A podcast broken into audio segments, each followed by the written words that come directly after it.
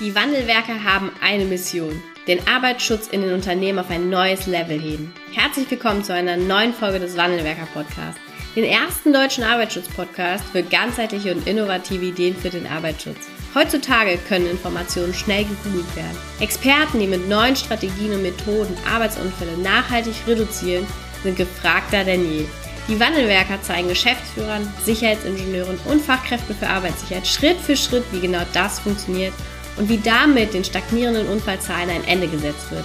Es gibt keinen Grund, länger zu warten. Jetzt ist der Zeitpunkt, um Arbeitsunfälle zu reduzieren. Hallo und herzlich willkommen zu einer neuen Folge im Wandelwerker Podcast. Ich begrüße heute Morgen bei ähm, heute 36 Grad äh, einen tollen neuen Gast im Podcast-Interview. Herzlich willkommen, Professor Dr. Dietmar Reinhardt. Hallo. Hallo, guten Morgen, Frau Ganske. Schön, dass Sie ähm, ja der Einladung gefolgt sind und jetzt hier Interviewgast im Wandelwerker Podcast sind. Ähm, für diejenigen, die Sie nicht kennen, Sie sind seit 2013 Direktor des Instituts für Arbeitsschutz der DGUV, kurz IFA. Das wird den meisten vermutlich ein Begriff sein. Ähm, wie sind Sie denn dahin gekommen? Das ist ja gar keine unwichtige Funktion für den Arbeitsschutz und eben auch für die Weiterentwicklung und Forschung des Arbeitsschutzes in Deutschland. Naja, ich bin Physiker. Ähm habe in der Molekülphysik promoviert, habe aber eigentlich mal Lehramt studiert, habe also auch Pädagogik, ein bisschen Psychologie und vor allem auch Theologie äh, studiert in meinem Lehramtsstudium. Und äh, da können Sie schon hören, dass interdisziplinäre Arbeit mir viel Spaß macht. Und ich habe dann, als ich hier äh, mich beworben habe, 1988 äh, am damaligen Hauptverband der gewerblichen Berufsgenossenschaften, gesehen, dass Arbeitsschutz ein sehr interdisziplinäres Thema ist, dass man das nicht alleine als Physiker oder als Chemiker oder als Ingenieur bewältigen kann, sondern dass man immer mit anderen im Gespräch bleiben muss, auch gerade wenn man Dinge, die wir hier erforschen, auch umsetzen will in die Praxis. Und das äh, muss ich sagen, begeistert mich bis heute. Und dazu kommt, äh, was wir hier tun, ist auch sinnvoll. Ja, wir sorgen dafür, dass Menschen bei der Arbeit gesund bleiben und äh, damit auch letztlich ist das, finde ich, ein sehr sinnvoller Beitrag zur Gesellschaft und das begeistert mich bis heute. Und ja, wie wird man Direktor? Das nicht jeder, der hier anfängt, wird Direktor. Das ist schon so. Äh, aber meine, meine breiten Interessen und ich glaube, ich bin auch ein sehr strukturierter Mensch und alles, was ich mache, versuche ich sehr äh, systematisch anzugehen. Das hat mir eben auch sehr geholfen bei den verschiedenen Stationen, die ich hier gegangen bin, vom, sagen wir mal, von der reinen Technik, wie macht man mit Computern, wie baut man da sichere Maschinen, über mehr auch, ich war auch zeitweise hier Zentralbereichsleiter, da ging es darum, wie steuert man so ein Institut, worauf muss man achten äh, in der Infrastruktur eines solchen Hauses, bis dann in die stellvertretende Leitung und 2013 dann in die Leitung und das muss ich sagen, Management macht mir auch Spaß. Ja, man muss nicht ein Leben lang nur fachlich arbeiten. Es ist auch interessant, äh, mal was zu managen und Dinge voranzutreiben, Ideen einzubringen und natürlich auch fast 300 Menschen zu haben, die diese Ideen auch vorantreiben. Ja, das stimmt.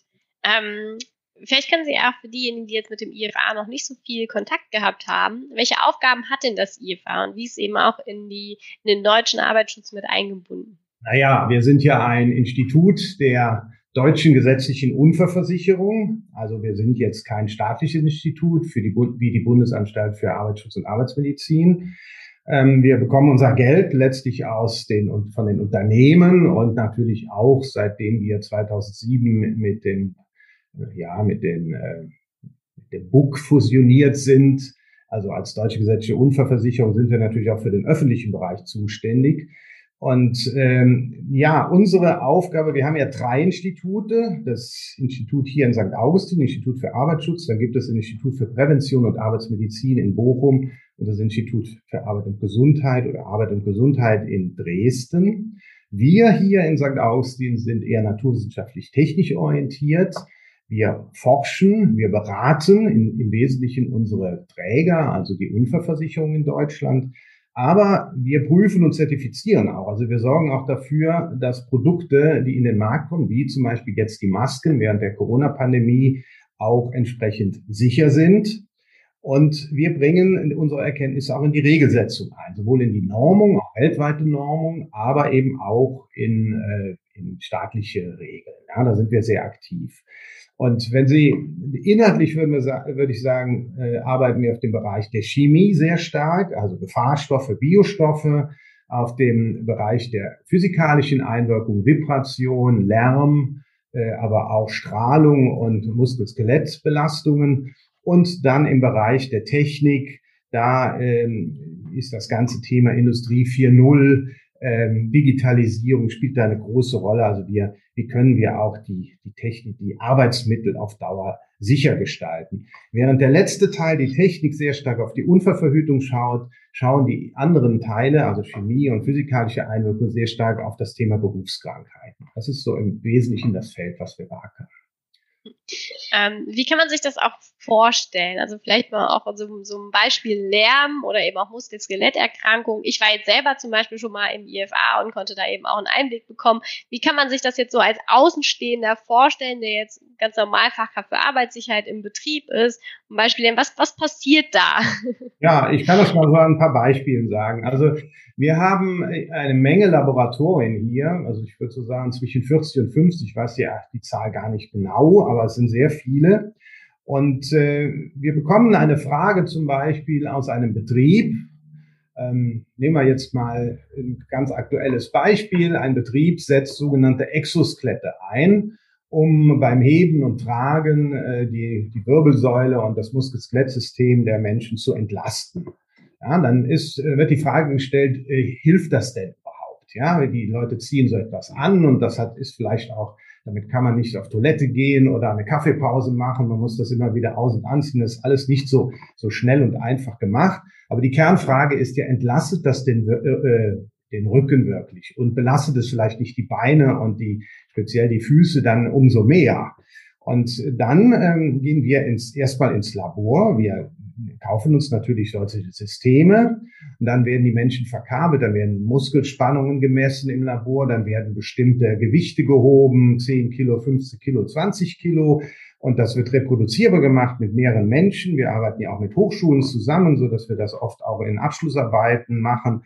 Und danach können wir genauer sagen, wie, wie stark entlastet denn so ein Exoskelett und bei welchen Arbeiten ist es wirklich eine Entlastung und bei welchen vielleicht nicht. Und da haben wir äh, herausgefunden, dass zum Beispiel Exoskelette eigentlich nur im Bereich von, sagen wir mal, 10 bis 20 Prozent eine Entlastung bringen. Also es okay. ist nicht so, dass Sie jetzt so äh, mal ein Exoskelett anziehen und dann 100 Kilo heben. Das macht keinen Sinn. Es gibt Entlastungen, aber sie sind schon eher moderat und da ist auch noch viel zu verbessern in der Ergonomie, wie man solche Dinge nutzt. Das war jetzt schon sehr weit gefasst. Also es kommen sehr praktische Dinge raus, will ich damit auch sagen. Ich könnte Ihnen jetzt da noch beliebig viele weitere Beispiele nennen, aber das kommt vielleicht im Laufe des Gespräches. Ja, stimmt.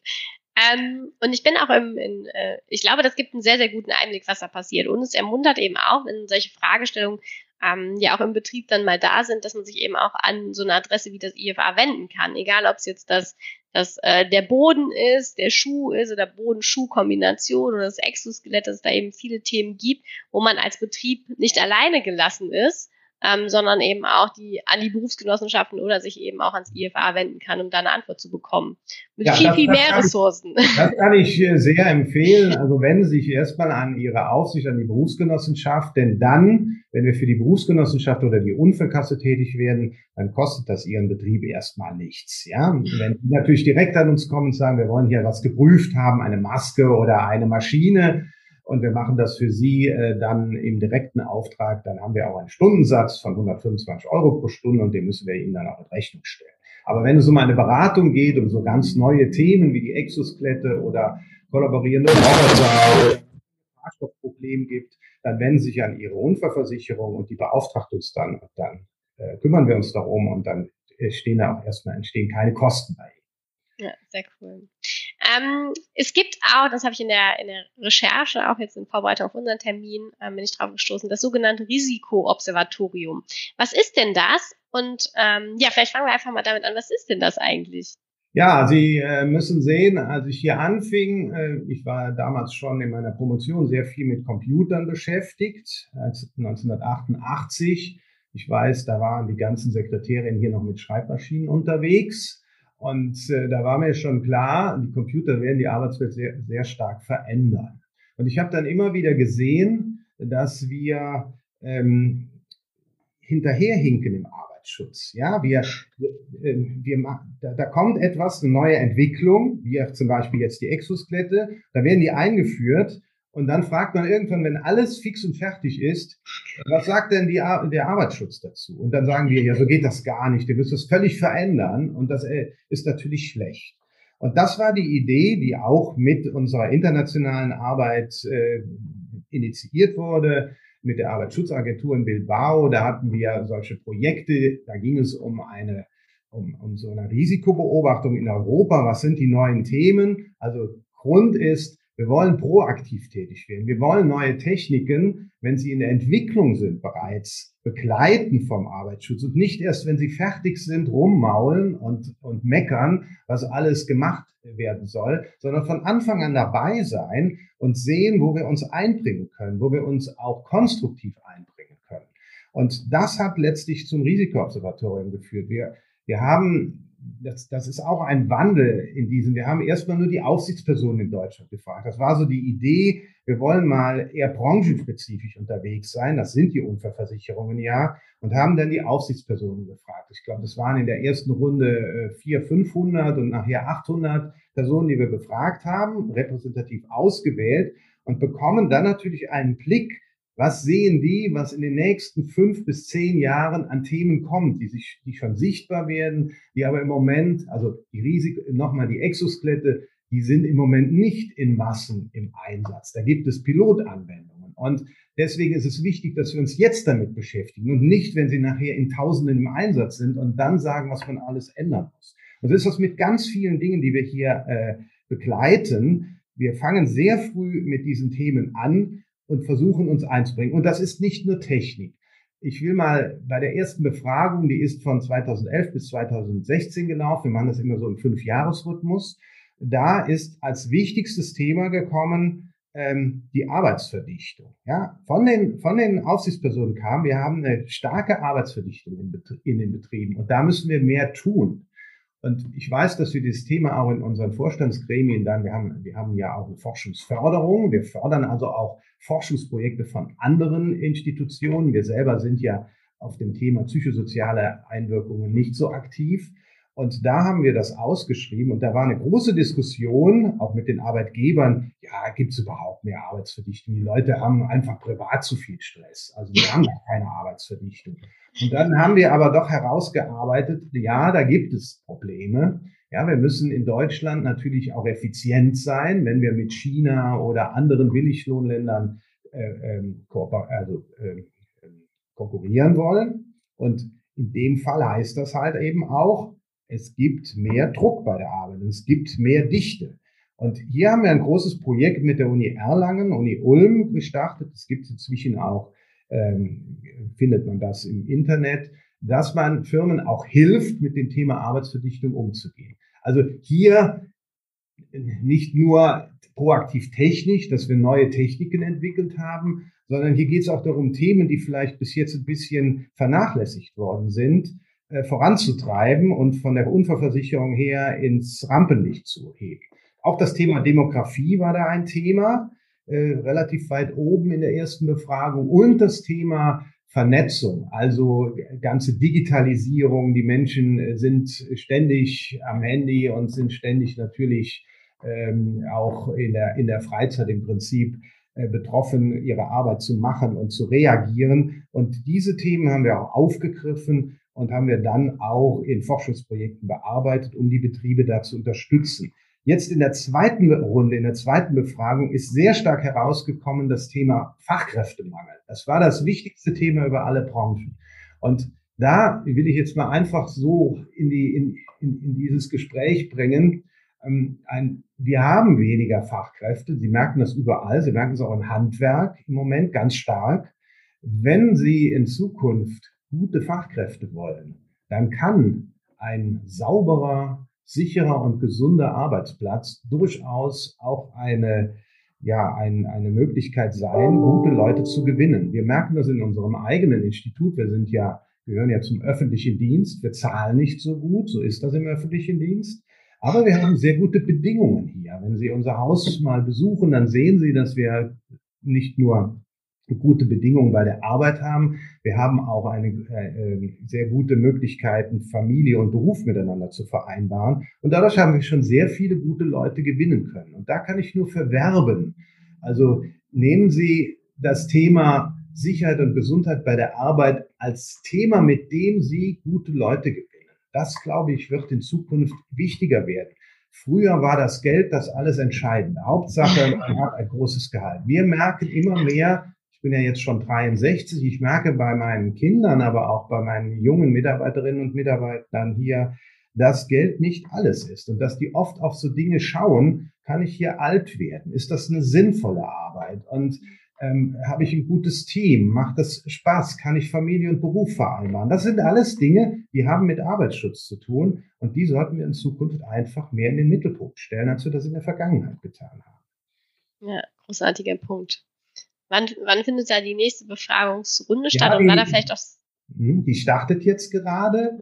Ähm, wir haben uns in der letzten Befragung haben wir solche Branchenbilder gemacht. Mhm. Ähm, und da haben die Unfallversicherungen gesagt, nein, schaut wieder bitte lieber mehr auf neue Themen. Ja, also wir mhm. haben auch bei der letzten Befragung Branchen, branchenbezogen neue Themen betrachtet, aber wir sind dann eher in die Einzelbranchen gegangen. Wir haben dann geguckt, was heißt das für die für die fleischverarbeitende Industrie und solche Dinge oder was heißt das für die Kitas oder für die Schulen oder für die Polizei. Und das werden wir jetzt wieder ein bisschen verändern. Wir werden wirklich wieder mehr schauen, was, was haben wir an neuen Entwicklungen, die neuen Entwicklungen mehr herausstellen und ein bisschen über unseren eigenen äh, Unfallversicherungstellerrand hinausschauen. Wir wollen als wieder verstärkt auch Experten von extern befragen, äh, die wir dann einbeziehen, um zu sehen, was sind wirklich ganz wichtige Themen, die wir mehr beackern müssen in Zukunft und was ist vielleicht nicht so wichtig und wird auch in der Zukunft nicht so wichtig sein. Wenn ich vielleicht das auch nochmal sagen darf, ähm, eine Risikoobservation ist natürlich ähm, auch nur letztlich ein, ein Mittel, um aus den Signalen der Gegenwart und der Vergangenheit in die Zukunft zu schauen. Wenn man auf Corona schaut oder jetzt auf den Krieg in der Ukraine, da hat kein Mensch im Risikoobservatorium mit gerechnet vor einigen Jahren. Ja, jetzt wissen natürlich alle, wir müssen da etwas tun. Aber es gibt auch andere Dinge, nehmen wir den Klimawandel, solche Themen, die sind durchaus sehr bewusst. Und da kann man sich schon Gedanken machen, ob das Thema Klimawandel, heute haben wir einen sehr heißen Tag, Sie haben das erwähnt, nicht auch etwas mit unserer Arbeit zu tun hat und auch nicht Konsequenzen für die Zukunft für unsere Arbeitsplätze fordern wird. Also ja. mal, manchmal kommen Dinge sehr plötzlich, die kann man nicht vorhersehen und da müssen wir reagieren, aber manchmal kann man auch Dinge sehen und da müsste man vielleicht, auch wenn Sie an die A letztes Jahr denken, solche schweren Katastrophen hat es in anderen Teilen der Welt schon gegeben. Aber wir haben immer geglaubt, bei uns gibt es so etwas nicht. Wir sollten uns auf so etwas vorbereiten. Und das gilt auch für Sicherheit und Gesundheit bei der Arbeit. Ja. Ähm, würden Sie auch ähm, empfehlen, dass, dass das auch sinnvoll sein kann für einen Betrieb? Also nehmen wir jetzt mal nicht den Fünf-Mann-Betrieb, sondern eben auch ein größeres Unternehmen, genau auch diese Fragestellungen regelmäßig ähm, zu stellen. Ja, die ganz großen Betriebe, da trage ich auch öfter schon einmal vor äh, großen Chemiefirmen, die laden dann auch ein. Das ist ganz klar. Auch die großen Automobilfirmen, die beschäftigen sich mit solchen Dingen, sind ja auch weltweit unterwegs. Äh, das ist ganz klar, dass die das im Blick haben. Aber die ganzen Mittelständler oder kleinen Betriebe, äh, die, ich glaube, das ist nicht sinnvoll, dass die jetzt so eine Art Risikobeobachtung machen. Dafür haben die ganz andere, ganz andere Probleme. Also wenn ich hier manchmal so durch meine meine Nachbarschaft radle und sehe, wie die Dachdecker da äh, auf ihren Leitern stehen, anstatt auf dem Gerüst und, und solche Sachen äh, und sich schlecht äh, abgesichert haben, dann denke ich manchmal, das ist alles bekannt. Wir sagen das seit Jahren. Absturzunfälle sind ein Riesenproblem. Und trotzdem sieht man ganz wackelige Dinge überall. Also da ist Risikobeobachtung vielleicht nicht das Kernthema. Da sollte man erstmal das umsetzen, was, was jeder weiß. Ja, sicherlich äh, richtig. ähm, Sie haben eben schon auch das Thema Internationalität angesprochen. Ähm, das IFA ist ja jetzt erstmal eine deutsche Institution oder ein deutsches Institut. Ähm, wie sieht's denn da aus? Warum ist es eben auch sinnvoll, sich nicht nur national gut aufzustellen, sondern eben auch gemeinsam international äh, die Themen naja, zu behalten? Wir, wir Deutschen, wir glauben zwar immer, äh, wir, wir wären die Spitze der Welt, aber das ist ja nicht so. Also, äh, als ich hier angefangen habe, hat man mich sehr schnell in internationale Normung geschickt und hat damals mein Chef gesagt, ach, Sie werden sehen, äh, wir haben hier in Deutschland einen guten Stand, drücken Sie den mal in der Normung durch. Und das Erste, was ich da gelernt habe, ist, dass es viel besser ist, wenn man sich gemeinsam auf was einigt, auf was Neues, dass das, dass wir da auch in Deutschland von profitiert haben. Also wenn wir nur die deutschen Dinge umgesetzt hätten international, wäre das viel schlechter gewesen als das, was wir jetzt durch internationale Zusammenarbeit umgesetzt haben. Ich selber bin sehr aktiv in der Perosch-Gruppe Partnership European of Re European Research in Occupational Safety and Health, also Deutsch Partner, Partnerschaft äh, einer europäischen Forschung im Arbeitsschutz.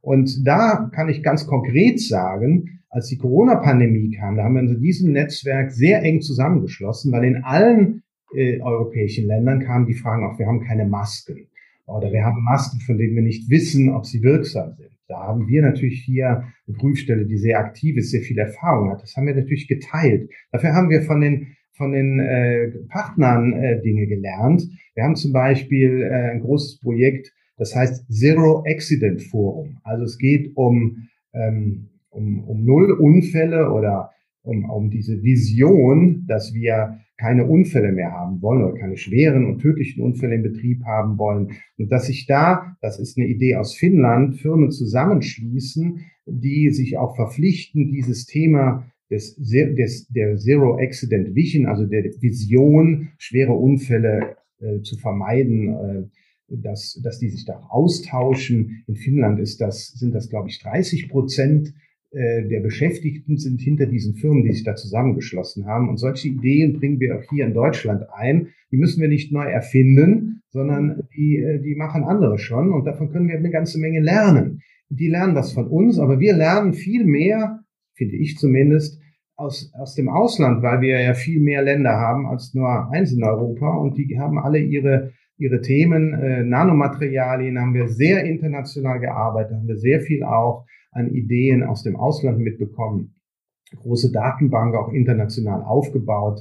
Äh, auch das Thema Muskel-Skeletterkrankungen. Äh, hier gibt es viele Ideen, zum Beispiel auch aus Dänemark. Wie kann man die vernünftig erfassen? Wie kann man das auch vereinheitlichen zwischen den Ländern? Äh, das ganze Thema Demografie, da ist man im Ausland zum Teil sehr viel weiter. Wenn man zum Beispiel in die Niederlande schaut, haben wir in Deutschland sehr lange ausgesessen, das Thema. Und das wollen wir schon irgendwie durch die Migration hinbekommen. Das bekommen wir aber nicht. Und wir müssen äh, schauen, dass wir Menschen länger im Arbeitsprozess halten, dass wir gesündere Arbeit haben, so dass Menschen auch wirklich bis 65 oder in Zukunft 67 halt auch arbeiten können. Und äh, das ist in anderen Ländern zum Teil ein viel größeres Thema. Da sind die viel weiter als wir. Also da lernen wir von, von diesen Ländern. Ja, okay. Ähm, wie, lassen Sie uns gerne mal einen Blick vielleicht da vorne werfen, mal, ähm, was, wie stellen Sie sich denn auch die Arbeitswelt in der Zukunft vor? Sie haben schon einige Aspekte auch angesprochen, Vernetzung, Digitalisierung. Wie, wie sehen Sie das so in ein paar Jahren? Naja, äh, ich sag mal, ich habe das mal so ganz einfach äh, in drei Ds gefasst. Sie wird digitaler werden, aber sie wird auch dezentraler werden in mancher Beziehung. Und sie wird vielleicht, das ist jetzt ein komisches Wort, aber ich habe es genommen, weil es mit D anfängt, dekarbonisierter werden müssen. Also sie, sie wird CO2-freier werden müssen. Und äh, ja, das ist, ich glaube, das ist schon ein Thema, mit dem wir uns auseinandersetzen müssen und was auch bestimmte, äh, wenn Sie an, an Wasserstoffinfrastruktur denken, da können auch Risiken kommen, die wir bis jetzt zwar im Prinzip kennen, aber in der Breite nicht bearbeitet haben. Also das sind so Themen, die ich einfach mal so nennen will. Sie wird natürlich trotzdem weiter, wird es Gefahrstoffe geben, weiter wird es Pandemien geben. Das sind alles Dinge, die dürfen wir nicht aus dem Blick lassen. Ich höre dann oft, wenn ich sage, wir sind naturwissenschaftlich technisch unterwegs, ja, das haben wir alles im Griff. Es spielt nur noch die Psyche eine Rolle. Ich will das jetzt auch nicht falsch sagen. Die psychosozialen Belastungen, die werden weiter ein großes Thema sein. Dem müssen wir uns auch widmen. Ich habe das ja mit der Arbeitsverdichtung eben auch angesprochen. Das ist jetzt nur ein Aspekt. Das, das sehe ich auch als ein ganz wichtiges Thema. Aber wir dürfen auch die alten Themen nicht vergessen. Und ich will mal ein grundsätzliches Thema sagen. Wir brauchen eine gute Mischung aus Fordern und Fördern. Ja, jetzt, was die Betriebe betrifft. Ja, wir müssen auf der einen Seite, wir sagen immer, die Unfallversicherung berät mehr und die, die staatliche Aufsicht, die überwacht. Aber wir müssen auch beides machen, auf beiden Stellen. Wir müssen beraten, wir müssen diese neuen Themen, die ich eben angesprochen habe, anpacken, in die Betriebe bringen und denen Hilfen, wirkliche Hilfen geben, das auch umzusetzen. Aber wir müssen auch, wenn Menschen wirklich kein Einsehen haben und sagen, das interessiert mich nicht, ich verhalte mich einfach so, dass es sehr risikoreich ist, den Leuten auf die Finger hauen und müssen eine, eine gute Überwachung machen. Das ist jetzt nicht Aufgabe meines Hauses, aber das ist Aufgabe des, der staatlichen Aufsicht und der Unfallversicherung. Also wir müssen die schwarzen Schafe oder sagen wir mal die, die Betriebe, wo wir hohe Unfallzahlen haben, wo wir hohe Risiken haben, weiterhin besonders in den Blick nehmen und brauchen da, wie man international sagt, auch ein gutes Enforcement. Mhm. Ähm, Sie haben eben schon einen ganz interessanten Punkt auch angesprochen, dass wir mit dem Arbeitsschutz häufig so ein bisschen hinterherlaufen. Ähm, wir kommen dann ganz zum Schluss und sagen, das geht aber alles so nicht. Wie stellen Sie sich das denn in Zukunft für den Arbeitsschutz auch vor? Ja, ich habe das ja schon angedeutet. Wir müssen äh, in der aktuellen Diskussion immer dabei sein. Also mhm. ähm, und und und konstruktiv. Ja, ich habe halt oft immer wieder den Eindruck, wenn man dann einen Arbeitsschützer fragt, dann fällt ihm erstmal auf, was alles nicht geht. Das ist genau falsch. Wir müssen, äh, wir müssen als Arbeitsschützer erstmal sehen, was alles geht und was gut geht. Und, und da müssen wir hin. Und da müssen wir die Firmen unterstützen. Natürlich müssen wir auch schon mal sagen, das geht so nicht. Ja, wir haben vor zwei Jahren in der, in der Corona-Pandemie natürlich hier auch viele Masken in Deutschland gehabt, die einfach schlecht waren, die nicht wirksam waren. Und das müssen wir dann auch sagen. Und da müssen wir den Leuten auch schon mal auf die Finger hauen und sagen, die können jetzt so nicht im Gesundheitswesen einsetzen. Die schützen die Menschen nicht. Aber wir müssen auf der anderen Seite auch immer wieder sehr kreativ sein, wenn wir an die Luftreiniger denken ähm, und nicht nur sagen, was alles nicht geht bei den Luftreinigern in Klassenräumen, sondern wie man die richtigen Geräte richtig positioniert, einsetzt und damit auch die Situation verbessert. Also sehr konstruktiv in diesem ganzen Prozess sein und uns einbringen und vor allem, das gilt jetzt auch für mein Haus, nicht nur eine nette wissenschaftliche Veröffentlichung machen, sondern etwas machen, was die Betriebe wirklich nutzen können und was, mhm. was vielleicht auch nicht nur, also wir sind ja nicht immer direkt mit unseren Schriften in den Betrieben, aber was wir über unsere Unfallversicherungsträger dann in die Betriebe bringen können, sodass die es verstehen und dass die es auch umsetzen können, ganz nah an der Praxisarbeit. Mhm.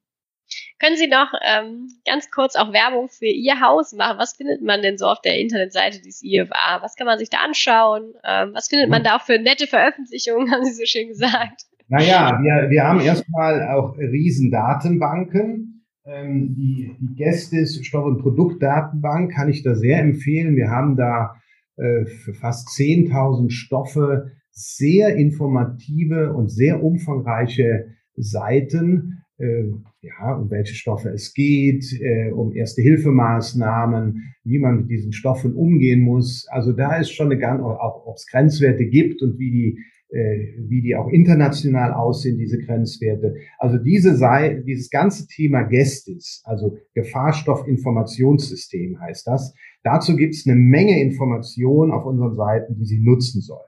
Natürlich haben wir auf unseren Seiten auch viel praktische Hilfen, wie ich eben sagte, äh, zu kollaborierenden Robotern, zu, das ist übrigens auch ein Thema, was verstärkt kommen wird, Cybersicherheit. Ja, die viele Mittelständler sind da sehr, sehr blauäugig und äh, digitalisieren viel, bringen es ans Internet und sind sich überhaupt nicht bewusst, dass sie von außen angreifbar werden, dass man sie plötzlich lahmlegen kann. Und da beraten wir im Moment sehr stark. Da kann, können Sie auf unseren Seiten einiges finden, wie sich auch kleine Firmen davor schützen, dass sie von außen angegriffen werden. Das kann dazu führen, so ein Angriff. Das hat es auch schon gegeben, dass die Firma pleite geht. Ja, das ist also nichts, was man auf die lockere, äh, auf die leichte Schulter nehmen sollte. Also ähm, ja, das ganze Thema Lärm ist ein altes Thema, aber hier äh, beschäftigen wir uns im Moment sehr stark auch mit dem Thema extraoraler Lärm. Also ähm, es geht da nicht nur um den gehörschädigen Lärm, sondern auch um den Lärm, der letztlich auf die Psyche geht, auf das Herz-Kreislauf-System geht, der stört, weil er im Hintergrund ist und wo wir dann äh, eben äh, Hinweise geben und jetzt auch ein eigenes Psychoakustiklabor einrichten, um äh, hier Hilfen zu geben, äh, auch in Großraumbüros oder in, in, in Kindertagesstätten oder wo auch immer die Räume auch so auszustatten, dass diese extraorale Lärm reduziert wird. Ähm, ja, ich könnte jetzt, also das sind jetzt so ein Man paar, kann aber auch einen Rundgang sich angucken, habe ich gesehen. Ja, ne? genau, also man kann eben auch. Sie können einen Rundgang durch einige Labors machen. Ja. Das sind, glaube ich, insgesamt zehn, äh, wo Sie so ein bisschen sehen, wie wir arbeiten. Das haben wir in der Corona-Pandemie gemacht, um einfach mal äh, Leuten zu sagen, dass da konnten wir keine Führung mehr das Haus machen. Das kommt jetzt langsam wieder. Äh, so arbeiten wir, das können wir. Äh, Das ist jetzt vielleicht für den einzelnen äh, Nutzer im Betrieb nicht so sinnvoll. Was ich noch sehr empfehlen kann, genau, sind die Nanorahmen. Äh, Einfach das Thema Nanorama mal eingeben bei Google. Da, da kommen Sie auf Seiten. Da können Sie zum Beispiel durch eine Kfz-Werkstatt gehen in so einem Rundumblick und dann sehen Sie bestimmte ja, Arbeits, äh, ja, Tätigkeiten in der Werkstatt und dann sehen Sie, wo Sie da mit Nanomaterialien vielleicht zu tun haben und wie Sie sich davor schützen können. Das sind so ganz praktische Dinge, äh, die Sie auf unseren Seiten finden und wo Sie dann sehr schnell auch Hilfen bekommen, wie Sie im Betrieb die Dinge verbessern. Sehr, sehr toll. Ja, Herr Reinhardt, vielen, vielen Dank für das Interview. Es hat viel Vielen Freude Dank, Frau gemacht. Ganske. Vielen Dank auch für die doch sehr netten Fragen, auf die ich dann ja hoffentlich auch einiges Nützliches für Ihre Hörerschaft sagen. Herzlichen Dank. Vielen Dank. Tschüss. Vielen Dank, dass du heute wieder dabei warst. Wenn dir gefallen hat, was du heute gehört hast, dann war das nur die Kostprobe. Willst du wissen, ob du für eine Zusammenarbeit geeignet bist? Dann gehe jetzt auf www.wandelwerker.com-termin und buche dir einen Termin. In diesem 45-minütigen Beratungsgespräch wird eine Strategie für dich erstellt. Du erfährst, in welchen Schritten du an der Einstellung der Menschen im Unternehmen arbeitest, sichere Gewohnheiten schaffst und somit die Arbeitsunfälle nachhaltig reduzierst. Vergiss eine Sache bitte nicht. Wenn seit Jahren die Unfallzahlen bei dir stagnieren, dann verbessert sich der Zustand nicht von alleine. Du brauchst einen Berater, der dir zeigt, welche Schritte du befolgen sollst und welche lieber nicht. Wir haben Geschäftsführern, Sicherheitsingenieuren und Fachkräften für Arbeitssicherheit in Deutschland, Österreich und der Schweiz dabei geholfen, die Sicherheitskultur in deren Unternehmen und bei deren Kunden zu verbessern. Als Kooperationspartner des Verbandes für Sicherheit, Gesundheit und Umweltschutz bei der Arbeit liegt es uns am Herzen, dir das notwendige Handwerkszeug auf dem Weg zur Vision Zero zu zeigen und bei der Umsetzung zu unterstützen. Wenn du wissen willst, ob du für eine Zusammenarbeit geeignet bist, dann sichere dir jetzt unter www.wandelwerker.com-termin deinen persönlichen Termin.